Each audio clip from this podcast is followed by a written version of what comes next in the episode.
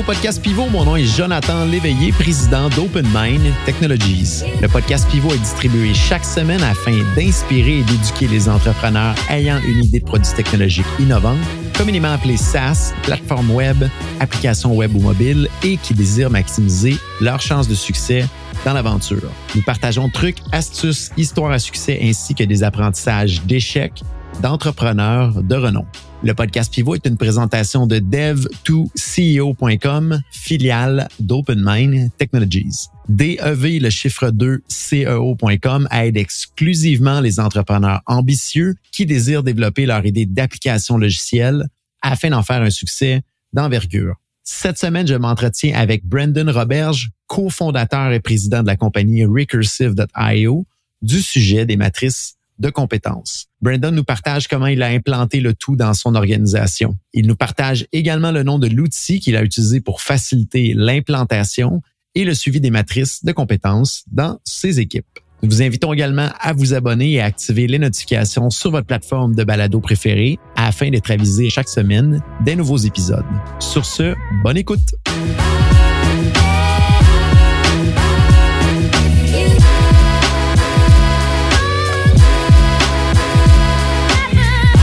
Brandon Roberge, cofondateur et président de Recursive, une entreprise en transformation numérique qui fait entre autres des applications mobiles et qui fait quelques services similaires un petit peu à OpenMind. Merci Brandon d'être euh, des nôtres aujourd'hui. Comment vas-tu? Euh, merci beaucoup de l'invitation. Ça va super bien. On est vraiment content de toi avec nous. C'est toujours un plaisir de discuter avec d'autres compagnies un petit peu similaires à nous, des défis qu'on peut avoir pour apporter de la valeur à nos clients, des défis qu'on peut avoir également de croissance. Et c'est un petit peu ce qu'on va discuter ensemble, euh, Brendan, toi et moi aujourd'hui. Vous avez eu une belle croissance dans les dernières années.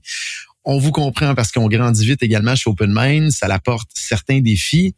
Et en discutant hors d'onde il y a quelques semaines de, ça, vous avez développé certaines forces à l'intérieur de l'organisation que je pense qui serait intéressant de partager au public parce que euh, de développer rapidement des équipes de développeurs ou plutôt de croître des équipes de développeurs, ça l'amène son lot de défis et vous avez réussi à apporter des belles solutions à ça en en parlant publiquement à tous. Je pense que ça peut aider des entreprises dans leur propre équipe de développeurs à l'interne, donc des gens qui développent peut-être leurs produits à l'interne, ou du moins, ça peut aider à comprendre un peu comment des entreprises comme les nôtres, on, on met certaines techniques en place pour livrer de la valeur et s'assurer d'avancer. On a deux sujets à discuter aujourd'hui. Le premier, on va parler de matrice de compétences pour les développeurs. Donc, qu'est-ce que ça mange en hiver? Euh, comment on peut implanter ça? C'est quoi les bénéfices? C'est quoi peut-être les, les inconvénients parfois de le mettre aussi? Donc, tu vas pouvoir nous parler de manière très concrète comment vous l'avez fait chez Recursive. Et on va aborder également le fameux sujet des OKR, les OKR, qui est souvent du chinois pour beaucoup de gens. J'en dis pas plus sur le OKR, on va en reparler un petit peu plus tard tantôt, mais ça peut être quelque chose qui peut vous aider beaucoup dans votre organisation pour avancer plus rapidement et euh, plus, euh, dans le fond, dans la bonne direction carrément. Donc, Brandon, mets-nous en contexte un petit peu qu'est-ce qui fait que tu as été chercher un peu ces connaissances-là de ces deux concepts-là, les matrices de compétences et les OKR. On t'écoute, Brandon. Oui, exactement. Mais comme tu, tu l'as mentionné au début, euh, nous, on est une entreprise en transformation numérique. On est surtout spécialisé dans tout ce qui est développement sur mesure. Donc, qui dit développement dit équipe de développement. Euh, nous, on a débuté il y a seulement quatre ans. On était euh, quatre cofondateurs à l'époque, puis donc trois qui sont développeurs. Donc, à la base, on a commencé, c'était nous qui faisions les produits euh, sur lesquels on travaillait pour nos clients. Puis, à mesure de recruter des nouveaux, des nouveaux employés, des nouveaux développeurs, puis tout ça, on s'est rendu compte un peu, ben, en, prenant du recul, puis en laissant nos nouveaux développeurs qui des fois sortaient de l'université, sortaient du cégep, puis tout ça on s'est rendu compte un peu que l'onboarding puis le tracking de la performance vis-à-vis ces, euh, ces, ces, nouveaux développeurs-là, puis même ceux que ça faisait quelques années qui étaient là, ça devenait de plus en plus difficile. Donc, euh, tu sais, des problèmes qu'on avait eu, c'est que des fois, bon, on en a qui sont super bons, tu sais, ceux qu'on appelle les rockstars. Comment on les compare avec, par exemple, des devs qui sont super bons, mais qui sont plus euh, dans la moyenne, ils font pas ça, mettons, de leur fin de semaine, ils font pas des, euh, des side projects. Comment on compare ces deux types de développeurs-là pour les mettre dans une euh, dans, une grille de, de performance puis d'évaluation qui fait du sens pour les deux, donc qui est pas trop ambitieuse pour un ou qui est pas trop trop facile, trop easy pour les autres? Donc, euh, c'est ça qui nous a un peu vers le vers la mise en place de, OKR, la mise en place de matrices de compétences. Puis aussi, ben, on avait un autre enjeu qui était, bon, après l'approbation d'un d'un développeur ou de n'importe quel employé, comment on fait pour s'assurer que ben euh, il est formé? C'est comment on fait pour dire ok ben ce développeur là on, on il passe sa probation on est satisfait de comment il performe depuis nous notre probation c'est six mois comment on s'assure qu'il performe à la hauteur de ce qu'on voudrait après six mois versus un autre développeur? Par exemple comment on comment on se met un framework en place qui nous permet de, de mesurer ça? Donc c'est ça qui nous a mené un peu vers les outils dont on va parler tantôt. Puis un autre élément, c'est que euh, nous, ben, comme je disais, on, s'est reculé de plus en plus du dev. Au début, c'était nous qui le faisions. Euh, maintenant, ben, on a des membres de l'équipe que ça fait plusieurs années qui sont là, euh, qu'on veut mettre dans des positions de gestion d'équipe, dans des positions de, de management. On est rendu une équipe de 26, donc on a créé plusieurs équipes.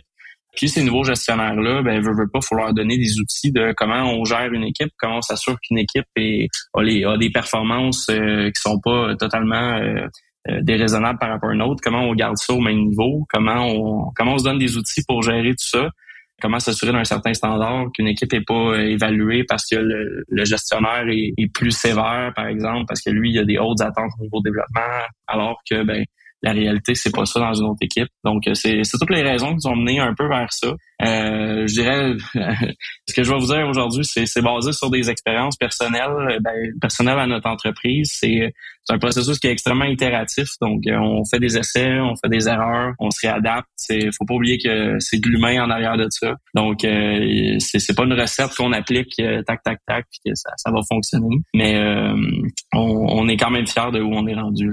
Puis, je suis curieux, Brandon, avant vraiment qu'on attaque qu'est-ce qu'une matrice de compétences puis les OKR vous l'avez fait, vous avez implanté ces concepts-là de manière très rapide. De mon côté, moi, je suis quelqu'un qui est un fan d'amélioration continue puis d'aller chercher une plus grande maturité pour son organisation, pour livrer plus de valeur pour toutes les parties prenantes. Qu'est-ce qui fait que vous rapidement vous avez, été chercher ça? Je suis curieux en, termes de connaissances personnelles. Est-ce que c'est un coach qui vous a introduit à ces, ces éléments-là? Est-ce que c'est des livres que vous avez lus? Est-ce que c'est quelqu'un de l'extérieur qui est rentré dans votre organisation qui dit Hey les gars, faut mettre ça en place. Je suis curieux d'où venait la source de d'aller s'informer là-dessus et de l'implanter dans l'organisation. Ben, c'est une excellente question. Ça vient ça vient de plusieurs euh, plusieurs sources, je dirais. C'est un drôle d'adon qui nous a amené vers ça. Euh, nous, à base, on, était très contre les, euh, les termes, mettons, développeur junior, développeur senior, parce qu'on trouvait ça un petit peu trop arbitraire un junior dans une entreprise peut être euh, junior pendant 10 ans, tandis qu'une autre entreprise, après un an, ça va devenir un senior. Donc, c'est un peu arbitraire sur le marché. Donc, on s'est dit, tiens, nous, comment on peut s'arranger pour que nos, nos développeurs aient une certaine euh, échelle de progression? Tu sais, pas, OK, oui, je suis développeur, mais comment je progresse dans ma carrière? Donc, on s'est posé la question. Puis nous, on avait un peu écarté l'option justement junior, senior. Puis là, ben, on regardait un peu ce qui se faisait chez Google, ce qui se faisait chez Microsoft, chez les plus grosses boîtes. Puis ben eux, c'est vraiment, ça fonctionne par niveau. Donc, tu, tu peux être un software developer niveau 1, niveau 2, niveau 3, etc. Puis on, on, a, on pas l'idée, on trouvait ça intéressant. Fait qu'on était comme, ah, ben, on pourrait euh, mettre en place des niveaux de développement, puis tout ça. C'est une première erreur, je dirais, qu'on a, qu'on a faite au sein de l'organisation. C'est ça, on s'est dit, oh, on va faire des niveaux de développeurs. Puis on va présenter ça à toute l'équipe pendant notre euh, notre trimestriel. Donc on fait notre trimestriel, euh, c'était euh, il y a à peu près un an. On fait notre notre trimestriel, on présente ça. Donc à partir de maintenant, le poste de développeur, il y a cinq niveaux. Donc on présente un peu les niveaux. On dit bon, on va vous revenir plus tard avec les détails par rapport à ça. mais juste vous annoncer qu'il va y avoir une échelle à partir de maintenant. On a fait ça devant toute la, la compagnie.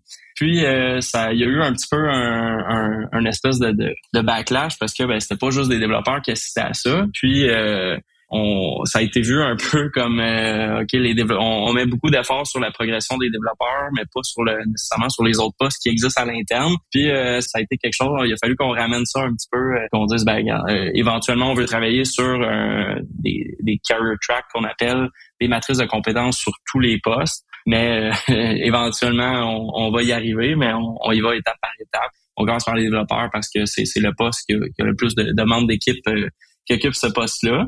Puis, euh, ben, de fil en aiguille, on, a commencé à travailler là-dessus, on a mis en place. Puis, on savait même pas que ça s'appelait des matrices de compétences à cette époque-là. C'est juste on a des niveaux de développeurs puis tout ça. on a mis ça en place. Puis après ça, ben, on a commencé à utiliser un logiciel pour gérer nos, nos objectifs, nos OKR, dont on va parler plus tard. Puis ben, ce logiciel-là offrait aussi des fonctionnalités pour gérer euh, ce qu'il appelle euh, des matrices de compétences, des career tracks, puis tout ça. On a commencé à s'intéresser au sujet. On était quand même, le, tool qu'on utilise euh, a ces, ces fonctionnalités-là, offre ça, puis offre aussi beaucoup de documentation par rapport à ça. le logiciel s'appelle Lattice, L-A-T-T-I-C-E. pour pour les intéressés, c'est une super belle découverte de notre côté en ce qui est gestion de la performance des talents. Puis euh, c'est un peu ça qui nous a amené à vraiment encore plus perfectionner. Puis euh, je, je, vais en parler un petit peu tantôt, mais de comment on s'assure d'avoir des matrices de compétences qui font du sens à travers tous les postes dans l'entreprise. Puis euh, tantôt je parlais de débalancement entre différentes équipes de développeurs, mais aussi comment on gère le débalancement versus tous les autres postes de l'entreprise, tous les autres départements, par exemple RH, marketing, etc. Super pertinent. J'aime toujours connaître la source puis la réflexion derrière tout ça parce que ça en dit long sur comment vous gérez à l'interne dans l'organisation. Bravo en si peu de temps d'avoir cette maturité-là puis cet avancement-là. Je pense que ça donne le résultat d'aujourd'hui de la croissance que vous avez. Fait que bravo. Rentrons dans le vif du sujet. Matrice de compétences. Qu'est-ce qu'une matrice de compétences? On, a, on a parlé un petit peu, mais j'aimerais ça l'entendre de tes mots. Là, comment toi, tu le contextualises dans ton organisation? Oui, ben exactement. Nous, euh, dans le fond, euh, une matrice de compétences, pour, pour faire simple, c'est un peu comme je l'expliquais tantôt, c'est une matrice de euh, comment quelqu'un va progresser dans l'entreprise vis-à-vis un poste spécifique. Donc, par exemple, je prends un, un poste de développeur. Ben, si je dis mon développeur, il y a cinq niveaux. Ben après ça, comment chacune de ces compétences associées au poste, comment les attentes vis-à-vis ce poste-là vont évoluer à travers les, la différente progression dans l'entreprise. Donc, par exemple, nos attentes par rapport à, je sais pas, un développeur qui contribuerait à nos librairies internes. Par exemple, chez Recursion, on développe beaucoup de librairies internes pour euh, être de plus en plus efficace quand on fait des projets. Ben, par exemple, quelqu'un qui est niveau 1, quelqu'un qui est euh, qu'on appellerait junior dans, dans l'industrie, ben, je m'attends pas à ce qu'il aille euh, faire des nouvelles fonctionnalités, qu'il aille maintenir mes librairies internes. Mais par exemple, quelqu'un qui est niveau 3, niveau 4, etc., ben, je m'attends à ce qu'il y ait un, une initiative de euh, extraire des choses dans ces librairies-là, euh, les mettre à jour, euh, les déployer, puis avoir une certaine autonomie par rapport à ça. Donc ça, c'est un exemple, mais il y a beaucoup, beaucoup de points de compétences qu'on peut associer avec un rôle de développeur. Maîtrise des technologies, maîtrise de ces outils, maîtrise de ce que, comme j'ai mentionné, les, les outils qu'on développe à l'interne, l'ownership aussi par rapport aux tâches qui sont faites. Puis nous, ce qui est intéressant, c'est qu'on a décidé de séparer ces euh, matrices de compétences-là à travers les postes avec un espèce de tronc commun qu'on appelle un contributeur individuel. Je sais pas si tu connais un peu le, concept. Je t'écoute. Euh, donc, par exemple, nous, on, avait, on a on a commencé au début, on s'est dit, OK, on va définir chacun des postes, puis euh, après ça, ben, on va tout mettre ça ensemble, puis on va présenter ça à l'équipe. Mais là, on se retrouvait que ben, finalement, pour chaque poste, il y a des, que ça soit développeur, nous, on a des designers, on a des, des team leads, on a des euh, des PO, euh, on a des QA, etc. Donc, c'est tous des postes qu'au final, ben, toute la partie soft skills, si on veut, elle se ressemble. Donc, on a décidé de faire un tronc commun de matrice de compétences qu'on appelle un contributeur individuel. Puis là, ça, c'est de voir comment quelqu'un dans l'organisation va évoluer si tu fais abstraction de toutes ces hard skills. Donc, euh, par exemple, ben, le scope, sur quoi il travaille, c'est quoi son impact sur les projets qu'il va faire, c'est quoi sa responsabilité. Euh, par exemple, la, la priorisation, tu sais, euh, la priorisation, je sais pas si je l'avais dit comme faux la première fois, euh, la priorisation du travail. Donc, par exemple, ben, quelqu'un qui serait niveau 1 sur cette échelle-là, ben, son gestionnaire il dit fais telle tâche, fais telle tâche, fais telle tâche.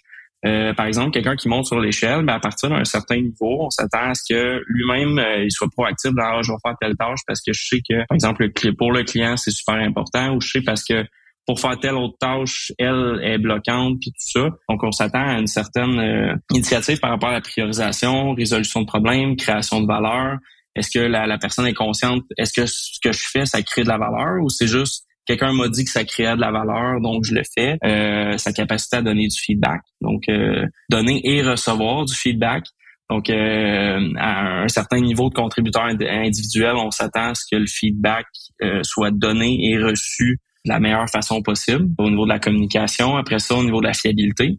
Est-ce que tu est-ce que tu es reconnu dans l'entreprise comme étant quelqu'un que qui dit ce qu'il fait? Est-ce que tu es ou est-ce que tu es quelqu'un? Oui oui, je fais ça cette semaine puis finalement ben trois semaines plus tard, c'est pas effectué encore. Donc euh, au niveau de la fiabilité, euh, au niveau des valeurs d'entreprise. Donc, nous, on cherche tout le temps le, plus d'endroits possible pour plugger nos valeurs d'entreprise pour que les, employés puissent les connaître puis les, les faire transparaître le plus possible à travers l'entreprise. Donc, les valeurs d'entre les valeurs d'entreprise, on s'attend à quelqu'un qui est à un niveau plus élevé de contributeur individuel de en, anglais embrace ces valeurs-là, donc euh, représenter ces valeurs-là, puis être capable de les appliquer dans toutes les choses qu'il va faire. Euh, puis finalement, ben l'adaptabilité, euh, à quel point quelqu'un, si on lui demande un changement, ben il va être capable rapidement de s'adapter, puis de, de le faire dans son travail. Tout ça, c'est des points que finalement, ben que je sois designer, que je sois développeur, que je sois QA, que je sois, mettons, un, un analyste financier, que je sois au talent et culture, ce qu'on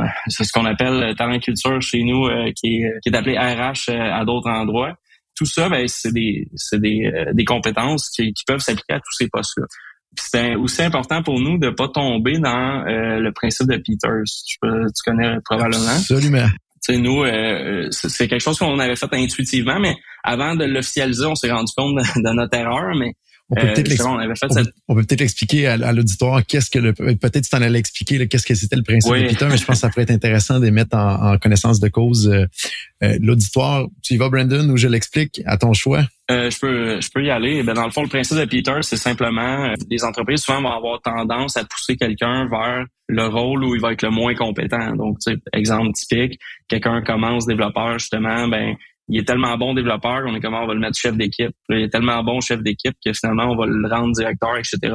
Jusqu'à ce qu'il n'y ait plus de promotion parce que ben, finalement il est pas bon dans son poste. Un peu ça. Je sais pas si tu as, quelque chose à ajouter là-dessus. Donc euh, effectivement, ce que ça l'amène comme théorie de principe de Peter, c'est que généralement les gens se ramasseraient toujours au final dans un poste dans lequel ils seraient incompétents.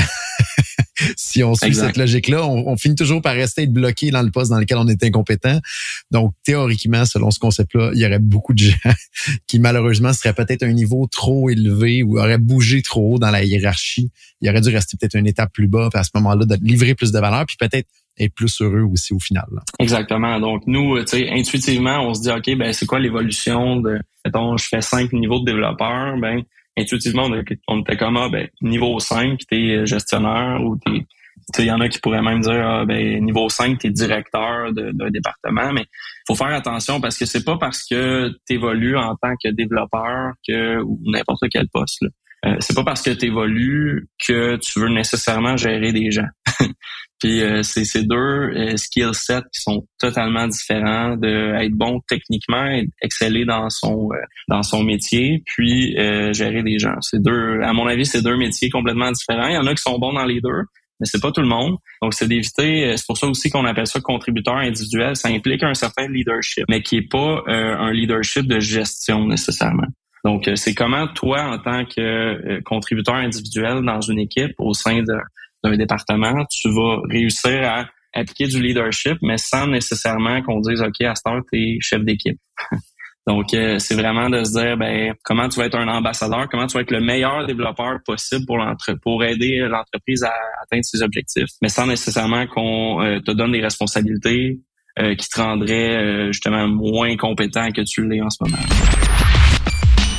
Vous avez une idée de produit techno à développer et vous vous demandez suis-je prêt à le faire? Bonne nouvelle, dev2co.com rend à votre disposition un mini questionnaire gratuit en ligne qui vous permettra de parfaire votre réflexion et surtout de valider à quel point vous êtes prêt ou non à démarrer le développement de votre idée technologique. Rendez-vous au dev2co.com slash évaluation DEV, le chiffre 2, CEO.com slash EVA, LUA, T-I-O-N. Sur ce, de retour à l'épisode en cours. Et j'adore ce que tu dis, Brandon. Je fais quelques petits apartés de comment qu'on fonctionne ici. Ça peut être peut-être complémentaire à ce que tu mentionnes euh, ici, puis ça peut peut-être inspirer des gens de prendre euh, qu'est-ce qui, eux, se rattache à eux. On a beaucoup sorti aux gens dans notre gang ici depuis une couple d'années que c'est pas vrai que les échelles pour monter sont uniques. Si on part d'un développeur qu'il faut absolument tu te rendre comme un chargé de projet ou un gestionnaire d'équipe, il y a des échelles qui sont plus techniques où ce qu'on peut s'élever, puis il y a des échelles qui sont plus en termes de gestion à ce moment-là d'équipe. Et souvent, les gens pensent qu'il faut absolument qu'ils gèrent une équipe alors que c'est pas vrai. Puis souvent, les gens pensent qu'ils vont aimer ça, gérer une équipe. Et très souvent, ils se rendent compte de la réalité que c'est des compétences totalement différentes ou des fois même opposées, surtout selon les profils psychométriques, particulièrement dans un domaine technique comme le nôtre, fait que ça apporte son lot de défis au bout de la ligne. Et il euh, faut quand même être, être, en vue de ça puis d'être clair avec tout le monde. Il n'y a pas juste une seule échelle dans laquelle on peut monter au bout de la ligne question pour toi, Brandon, avant que je sorte peut-être deux, trois petites, euh, j'appelle ça des golden nuggets, donc des, petits, euh, des petits euh, pincés de qu'on a de notre côté dans nos, nos fonctionnements. La manière dont vous avez apporté vos matrices de compétences, un des gros enjeux de, de, de mettre ça en place, c'est qu'il y a une partie qui est objective, il y a une partie qui est subjective. Donc, donc une partie c'est clair, c'est métrique là, tu as atteint ton taux facturable ou euh, tu as tant de rework sur les jobs que tu fais. Mais il y a une autre partie, c'est ah, on pense que, puis on a l'impression que.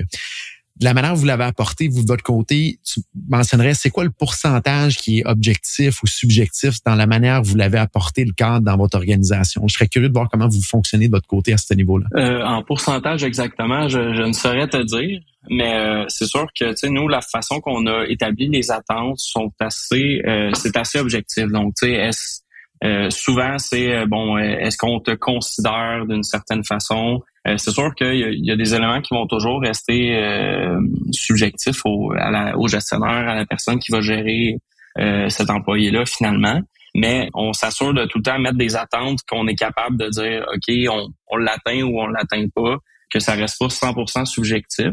Puis nous, ben, l'outil euh, dont je parlais tantôt qui nous permet de, de, de, construire ça puis de faire les évaluations par rapport à ça, euh, il nous permet justement de comparer d'une évaluation à une autre, comment les évaluations ont été faites, puis est-ce que euh, y a une tendance sur un certain point à être plus bas ou à être plus haut.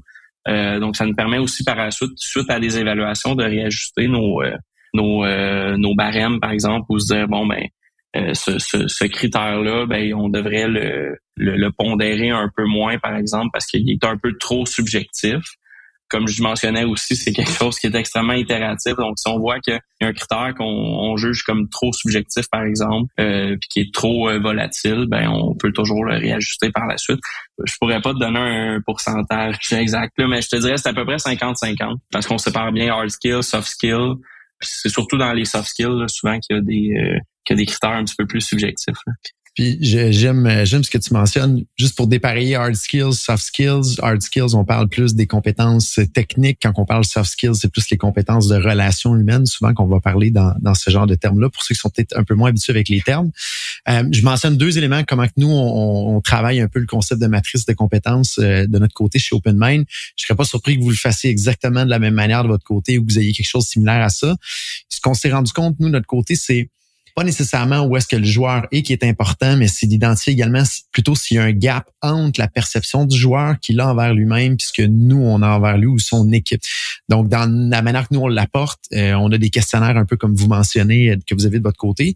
On va toujours, puis vous faites peut-être déjà comme ça, là, mais on va toujours demander aux joueurs que eux s'auto-évaluent en premier, puis après ça, l'équipe ou les, les gestionnaires vont évaluer pour dire, oh, est-ce qu'on a un gap de perception? Puis là, ça vient à ce moment-là euh, enlever un peu de flou sur ce qui est subjectif versus l'objectif. Puis on est capable à ce moment-là de contrôler, puis surtout de voir la tendance d'évolution du joueur à travers le temps. Fait que ça, ça a été un bon gain quand nous, on a mis ça en place. Je te vois hacher de la tête, fait que j'imagine que vous l'avez probablement déjà en place. Et l'autre item qu'un coach nous a apporté de l'extérieur, c'est d'avoir une, un graphique où les deux axes sont les suivantes. La première axe horizontale, c'est à quel point la personne va vivre euh, les valeurs de l'organisation, puis l'autre axe, c'est à quel point que la personne est performante dans son poste.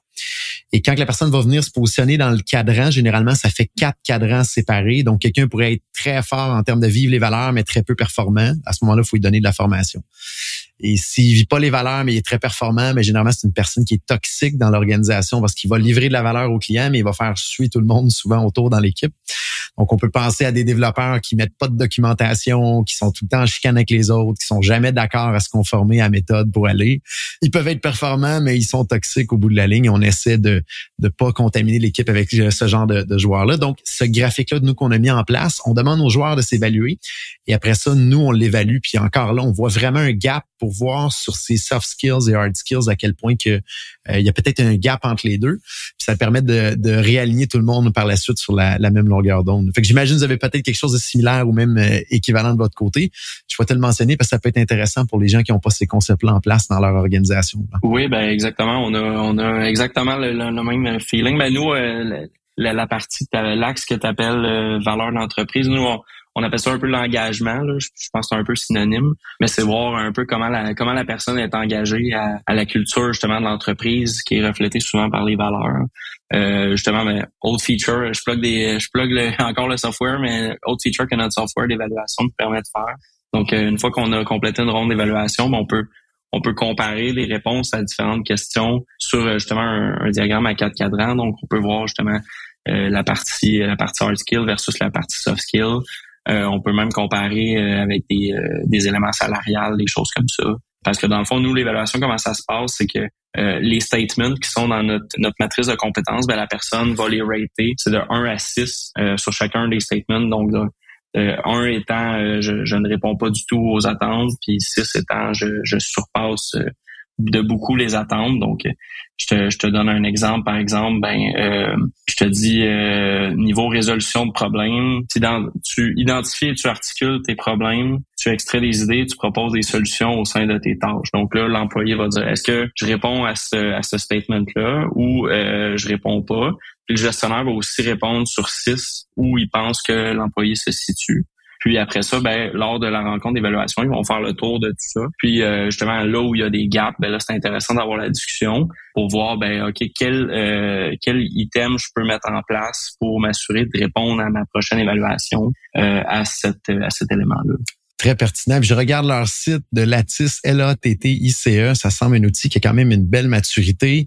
On peut comparer ça peut-être un peu plus à un look and feel d'Office Vibe, mais plus poussé OKR, performance, euh, grille de compétences à ce moment-là. Donc, euh, à nos amis de GSoft qui nous écoutent, qui ont levé 125 millions, euh, ça peut faire une belle site d'acquisition potentielle pour euh, parfaire le portfolio de l'ensemble de votre écosystème. Là. Donc, jusqu'à là, je pense, Brandon, je, je vois un petit peu d'étincelle dans tes yeux quand tu parles du produit. Je pense ça peut être intéressant d'explorer. Super beau produit. Aviez-vous testé d'autres produits avant d'implanter ce système-là? Je suis curieux parce que nous, on en a testé plusieurs jusqu'à date, on n'a pas trouvé chaussures à notre pied.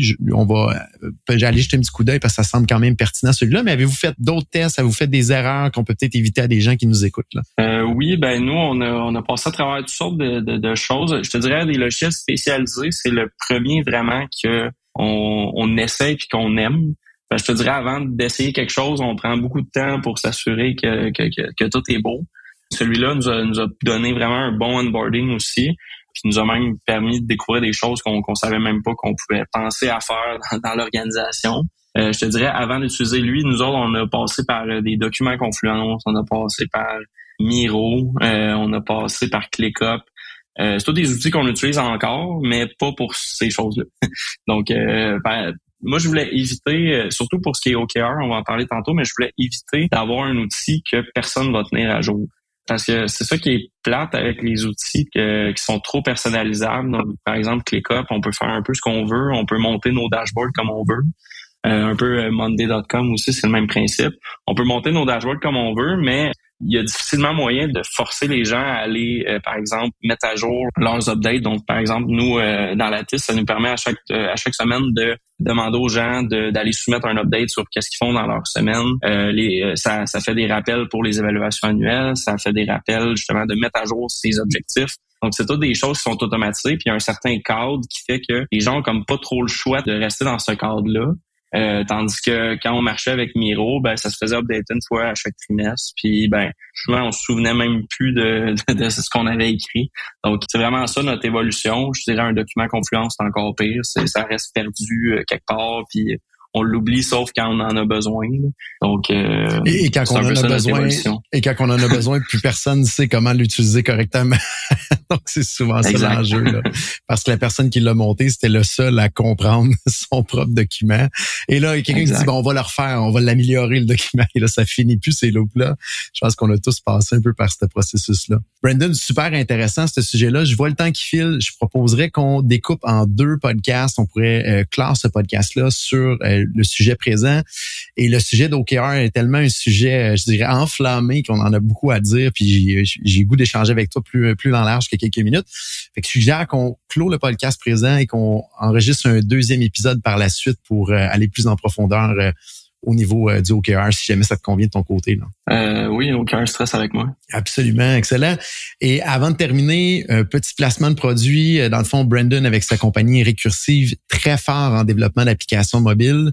Donc, Brandon, si jamais il y a des gens qui veulent venir discuter avec toi, là, peut-être d'un projet d'application mobile, entre autres, j'imagine par LinkedIn, un des meilleurs moyens de te rejoindre, ou est-ce qu'il y a un autre moyen qui est plus efficace? Euh, on est très responsive sur LinkedIn, euh, donc on peut on peut communiquer avec moi directement, Brandon Roberge, ou sinon euh, sur notre site web recursive.io. R-E-C-U-R-S-Y-V-E.io. Je l'appelle parce qu'il n'est pas écrit euh, correctement. Fantastique. Et à chaque fois, on va toujours mettre les notes euh, dans les, descriptions d'épisodes. Donc, n'hésitez pas à aller jeter un petit coup d'œil euh, au site de la compagnie à Brandon et ses partenaires. Donc, voilà. Merci à tous d'avoir été nôtres. Merci beaucoup, Brandon. On se revoit dans le prochain épisode. Et à tous ceux qui nous écoutent, je vous dis à la semaine prochaine.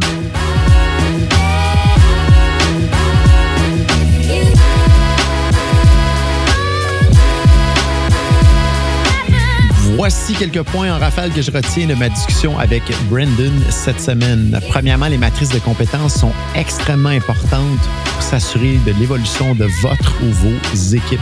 Cela enlève du flou pour toutes les parties, donc autant pour vous que pour les employés ou les joueurs impliqués. Et ça permet également d'aligner les gens vers la bonne direction pour les faire évoluer. C'est important également que votre matrice de compétences touche autant les hard skills que les soft skills. Donc, on entend ici par hard skills les compétences Towns. Techniques et les soft skills qui les compétences humaines.